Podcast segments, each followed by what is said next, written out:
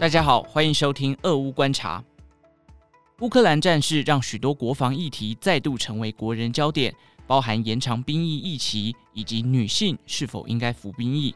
目前固然名气可用，但专家指出，女性是否应该服兵役牵涉兵役法修法，台湾社会对此需要更多对话以及共识。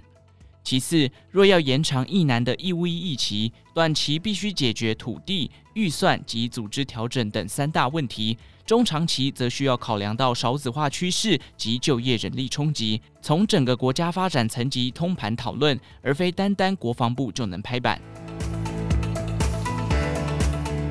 美国媒体 NPR 及华盛顿邮报日前报道，随着战事席卷乌克兰越来越多地区。加入保家卫国行列的乌克兰女性也越来越多。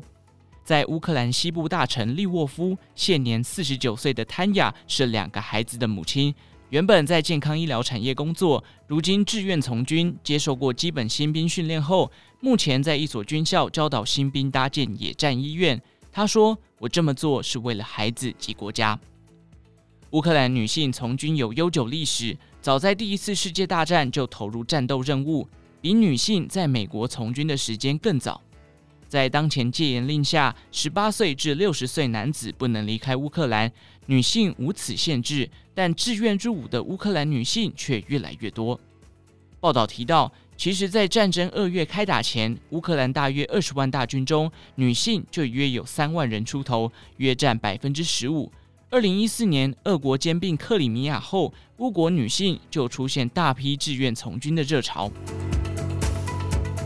女性从军近期在国内也成为热门议题。根据国防部统计，女性人力占国军的比例从二零一二年的百分之十一点五持续增加至二零二一年的百分之十四点零八。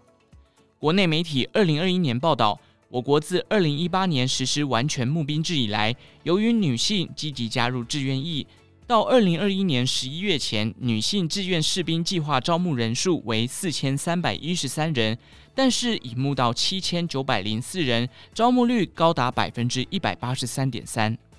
如果与其他募兵制国家相比，我国女性占整体军人比例百分之十四点零八，落后美国的百分之十六点八及法国的百分之十五点五，但是高于英国的百分之十点七以及日本的百分之六点六。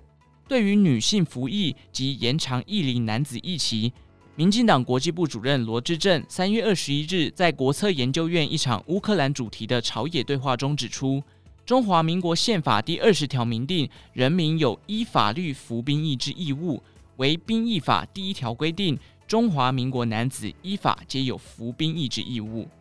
他表示，若要开放女性服役，只要修兵役法即可，但社会上要不要讨论，有没有共识？国民党国际部主任黄介正在同一场对话中指出，不论是要开放女性服役或延长役期，国防部眼前需要处理以下三大问题：第一，土地在哪里？过去二十多年来，随着国军规模不断缩减，军方已经把不少控制营区交还给地方政府或中央政府。若要容纳更多的义务役官兵及后备动员部队，国防部得解决土地问题。第二，钱从哪里来？若要维持员额更多的现役及后备部队，包含解决土地问题，国防预算势必也要增加。从部队功能到人员选派，能否结合后备动员，都是国防部需要考量的因素。黄介正也说，相信大家在键盘都表达了女性也可以当兵，但是如果没有想好他们可以做什么，不宜贸然启动。另外，罗致政也提到，兵役政策改变涉及台湾人口少子化的趋势，若牵一发将动全身，因此不能只靠国防部规划，而需要拉到整个国家发展的层级来讨论。